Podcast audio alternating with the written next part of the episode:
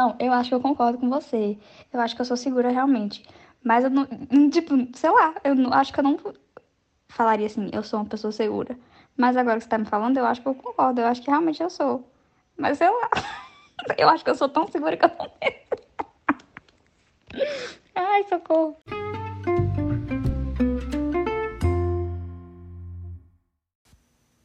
Rapaz, agora eu tô encucada com o negócio. Uma amiga minha, na caixinha de perguntas que eu botei para temas, mandou insegurança. Aí eu falei, amiga, disserte mais sobre isso. Aí ela falou a seguinte coisa. É porque eu me acho. Não, eu sou tão insegura e você é tão segura que eu acho que seria um episódio perfeito para mim.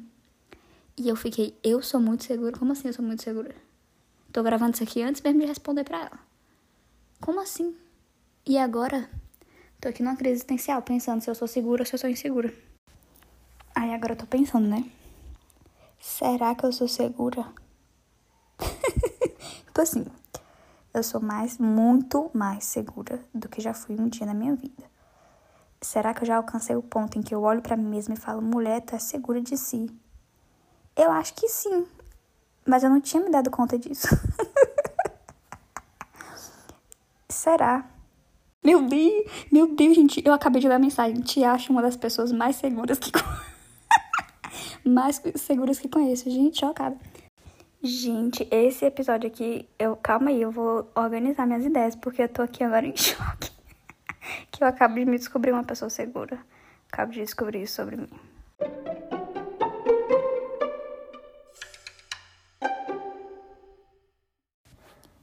Não sei como que eu falo sobre isso sem fazer um testemunho sobre a minha vida, quem eu fui, quem eu me tornei, quem eu quero me tornar. Mas a primeira coisa que eu fiquei pensando é assim: o que que nos faz acreditar que somos seguros ou inseguros? O que que para essa minha amiga faz com que ela se considere insegura e me considere segura? Para começo de conversa. Isso aí é muito complexo, eu acho que vai variar de pessoa para pessoa. E, enfim, quando ela estava me explicando por que, ela achava que eu era segura, ela citou pontos tanto da forma como eu lido com a minha aparência, como da forma como eu lido, sei lá, com as outras coisas, tipo com meus comportamentos e tal. E aí, ela falou o seguinte, que achava que eu tinha propriedade para falar, porque eu nem sempre fui assim. E é verdade. Só que eu não sei como, eu não sei o que, que aconteceu na minha vida para as coisas mudarem. Eu consigo saber o momento exato da minha vida em que as coisas começaram a mudar. Aconteceu uma coisa X na minha vida que não cabe falar aqui, né? Porque a exposição na internet já tem demais. E a partir desse momento, várias coisas foram mudando na minha vida até eu chegar a ser quem eu sou hoje. Para mim não tem como não falar de como eu me tornei menos insegura sem falar é, que eu precisei de ajuda profissional, que eu precisei fazer terapia. E, mais uma vez, não acho que terapia vai solucionar todos os problemas do mundo. Não acho que se fosse um mundo onde todo mundo faz terapia, que seria tudo lindo sem problemas. A gente sabe que não é assim, que mesmo assim teria um monte de merda acontecendo. Não é isso que eu quero dizer. Mas eu tinha questões muito complexas do nível de que eu achava que ninguém gostava de mim de verdade. Era esse tipo de coisa. Inclusive, se você sente esse tipo de coisa, vá procurar ajuda, porque a gente não merece viver acreditando nessas mentiras que a gente conta para nós mesmos. Mas enfim, é, não dá para não falar de, de ajuda profissional que eu tive. Mas, fora isso, eu não consigo. Não vai dar para eu virar aqui e falar, gente, se vocês querem sair de uma pessoa que chorava porque achava que ninguém gostava dela, para se tornar uma pessoa que tá aqui gravando essas besteiras na internet e se sentindo segura com isso, vocês têm que fazer isso, isso e aquilo. Eu não sei, porque na real Gente, que complexo. Uma coisa que eu que ainda é muito real para mim. Para mim é difícil entender porque as pessoas gostam de mim e sentem carinho por mim. Não porque eu não acho que eu sou que eu acho que eu não sou digna disso, eu acho que eu sou, mas para mim é difícil entender exatamente por quê, exatamente o que em mim que faz com que as pessoas simpatizem comigo. Porque eu me sinto, no geral, muito querida e muito amada e muito. Tá ligado? Tipo, eu me sinto.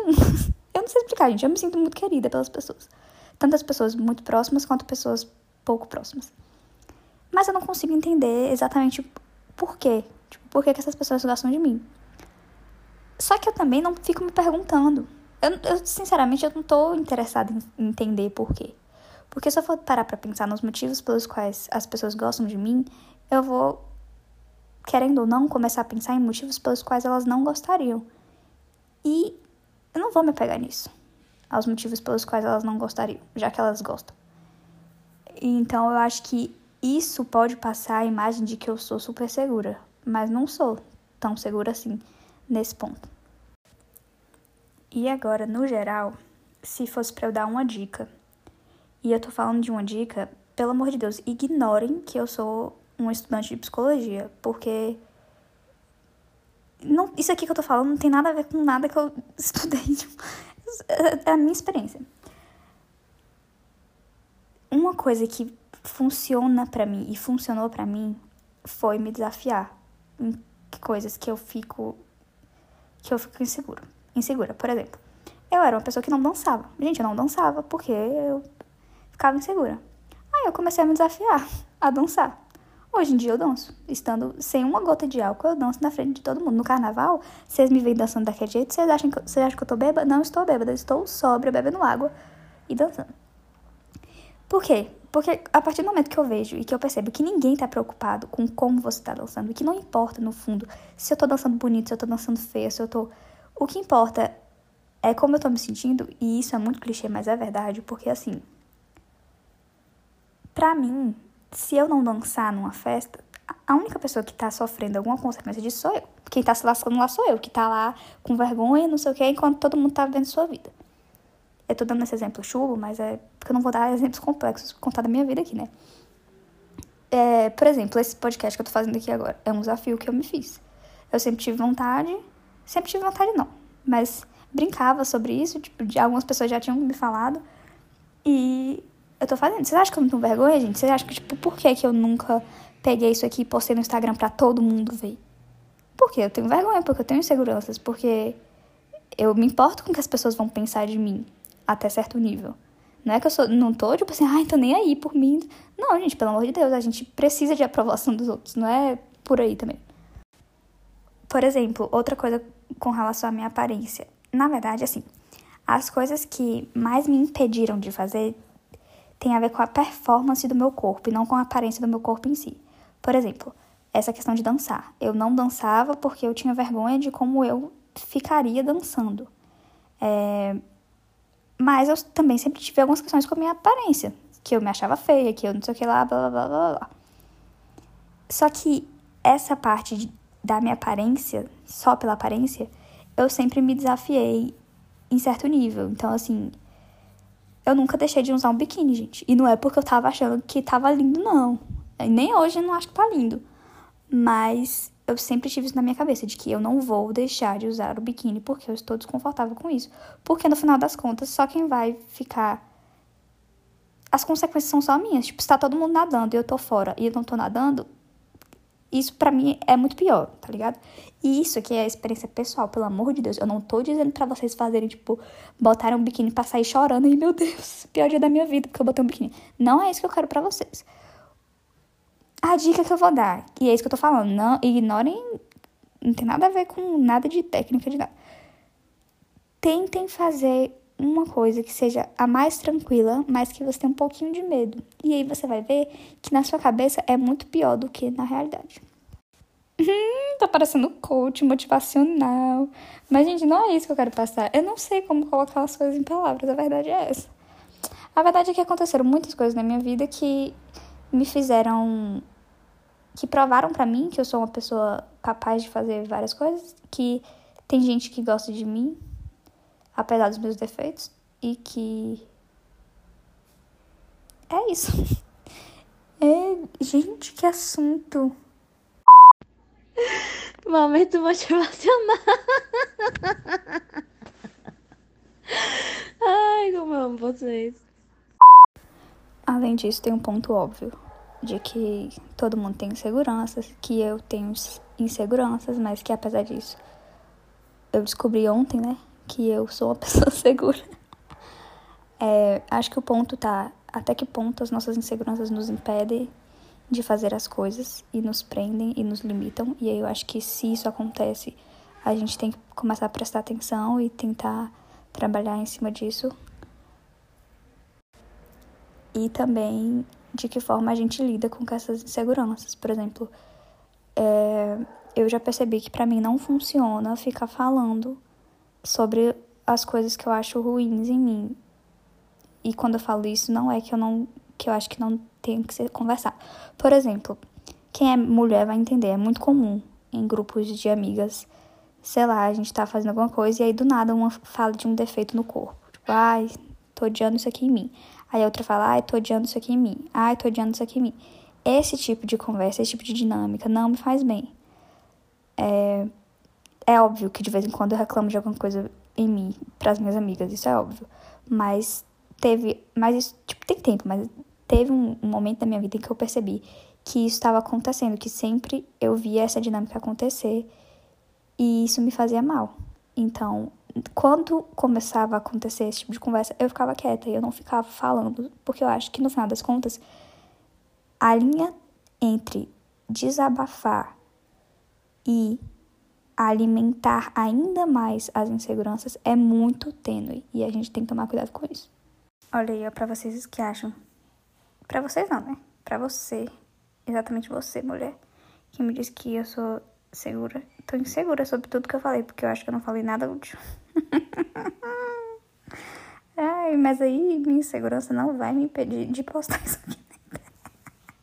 Talvez devesse impedir, né? Não vai impedir, não. Vou postar mesmo assim, tô nem Gente, tinha lá indicação é séries e. Não, tinha assim, uma pergunta: séries ou filmes. E aí, vou contar pra vocês que no geral é série. Eu não tenho muita paciência para filme, eu não sei explicar o que, que acontece. Eu tenho muita dificuldade de escolher um filme para assistir. Na hora que eu escolho, eu tenho muita dificuldade de continuar assistindo. Mas eu amo ir no cinema. Acho que eu tenho dificuldade de assistir filme em casa. Acho que é esse negócio. E tenho dificuldade de assistir filme sozinha. Acho que tem isso também. Série, eu tenho mais facilidade de assistir sozinha. E filme, não sei, gente. No geral, assim, na minha vida, quando eu vou. Tipo, se eu não quero assistir um episódio de uma série, eu acabo assistindo um documentário em vez de assistir um filme. No geral, o que acontece nos meus dias é isso. E aí tinham assim, seus filmes preferidos e por que devemos assisti-los. E aí, gente, eu não tenho nada preferido na minha vida. Eu não tenho, assim, uma coisa tipo livro preferido, filme preferido, música preferida, banda preferida. Não tenho nada. Cor preferida. Não, cor acho que é preto, mas sabe essas coisas assim? Não consigo, não consigo, não consigo pensar. Sempre na minha cabeça, quando vem filmes, quando tem isso, filmes preferidos, me, me vem o filme que mais marcou minha infância e I Am Sam. Mas assim, eu sei que eu assisti provavelmente outros filmes muito melhores do que I Am Sam. E tem outros filmes de infância que eu gosto muito mais do que o que eu penso que é O Cão e a Raposa. Mas são os dois filmes que vêm na minha cabeça sempre. Não sei porquê. Então, assim, vou dizer aqui como é que é cada um dos filmes. O Cão e a Raposa é sobre a amizade de um cão e uma raposa. Foi o primeiro filme que me fez chorar na vida. Lembro como se fosse hoje. Tava assistindo o filme, tem uma cena lá, que eu não vou contar porque eu tô na esperança de que vocês vão assistir, que é muito triste, eu comecei a chorar. E aí minha mãe perguntou, Mariana, por que você tá chorando? Aí eu fiquei com vergonha de dizer que era por causa do filme. Não, sei lá, fiquei com vergonha. Aí eu falei que era porque eu queria o boneco do Gugu que fazia xixi. Vocês lembram disso? Tinha um boneco do Gugu que fazia xixi e o boneco do Gugu que enchia balão. Aí depois eu ganhei o boneco. Eu só não lembro qual dos dois que eu ganhei. Acho que eu não tinha os dois, não. Não sei. Aconteceu isso aí na minha vida. Será que eu era mimada? E o outro, I Am Sam, é a história de um cara que tem deficiência intelectual e cria a filha dele. E chega num ponto lá em que querem tirar a menina dele. Querem que ele não crie mais ela. E aí a história é sobre isso. E a trilha sonora é toda dos Beatles. E a atriz é aquela menina que eu esqueci o nome agora, mas que é a mesma que fez é, Grande Menina Pequena Mulher, que é um filme massa também. Inclusive, se alguém souber onde é que tem pra assistir Grande Menina Pequena Mulher, me fala, porque eu amo esse filme. É aquela menina lá, aquela menina é massa, é boa atriz, é tudo de bom. Então, essa é a minha indicação. Gente, falando em série, esse final de semana, que provavelmente quando vocês estão ouvindo isso foi no final de semana retrasado, é, assisti aquela que tá todo mundo falando, Behind Her Eyes, da Netflix. E eu tô até agora sem saber se eu gostei ou não. E não tem como eu falar aqui, porque eu não quero dar spoiler. Mas assim, vou tentar falar sem falar nada. Tem dois plots. Tipo, no final da série, no último episódio, tem dois plot twists. Plot. plot twists. E eu gostei do primeiro, não gostei do segundo. Eu acho que essa é a minha conclusão. Não sei ainda, ainda tô pensando sobre. É nisso que dá ficar querendo usar termo inglês em vez de usar duas reviravoltas na história. Dois plots twists ou dois plot twists ou dois plot twists. Twi... ah, é a menina que, que se diz bilíngue.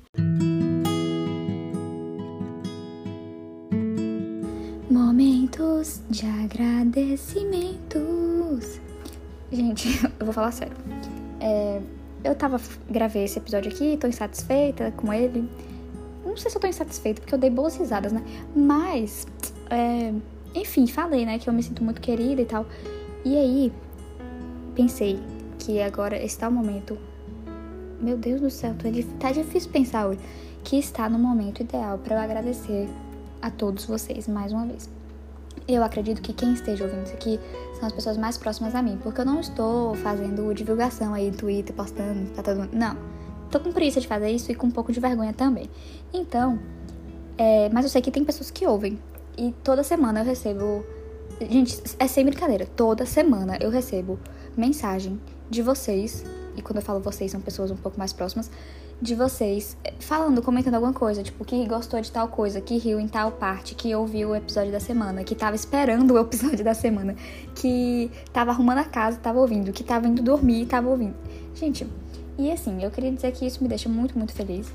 Que é uma brincadeira, tudo isso é uma brincadeira. E eu tava até. Acho que eu tuitei isso, não lembro. Gente, minha cabeça eu não sei as coisas que eu tuito, que eu falo, que eu gravo, que. Tá tudo uma bagunça. Mas eu tava pensando que isso aqui é muito mais sobre minha relação com vocês e, tipo assim, divertir vocês do que eu me autopromover de alguma forma, eu, sei lá, me exibir na internet. Até porque eu não tô me exibindo tanto que eu tô com vergonha ainda. E, então, perdi o foco, velho. O que eu queria dizer era que eu, que eu fico muito feliz e que pra mim é uma loucura vocês ouvirem isso. Pra mim é uma Tipo assim, quando vocês acham algumas coisas engraçadas, eu fico, gente, como assim vocês estão achando isso engraçado? Vocês riram disso? Não é possível. E que, tipo, é massa perceber que mesmo não sendo uma coisa séria, não é uma coisa. Sabe, eu não tenho pretensão alguma com isso aqui, não é nada. É simplesmente uma forma que eu tô achando de me manter um pouco mais ocupada e um pouco mais próxima das pessoas nessa loucura que a gente tá vivendo. E mesmo assim, vocês estão super comprometidos comigo. então, eu queria agradecer. E é isso, espero que vocês gostem e queria mais uma vez reforçar que as portas estão abertas para todas as participações e ideias e pitacos e palpites que vocês queiram dar. Beijos.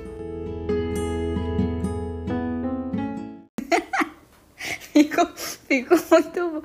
Ai, modéstia a parte. Essa musiquinha no fundo dos agradecimentos. Ficou ótimo. Beijo, gente. Tchau. Até a próxima.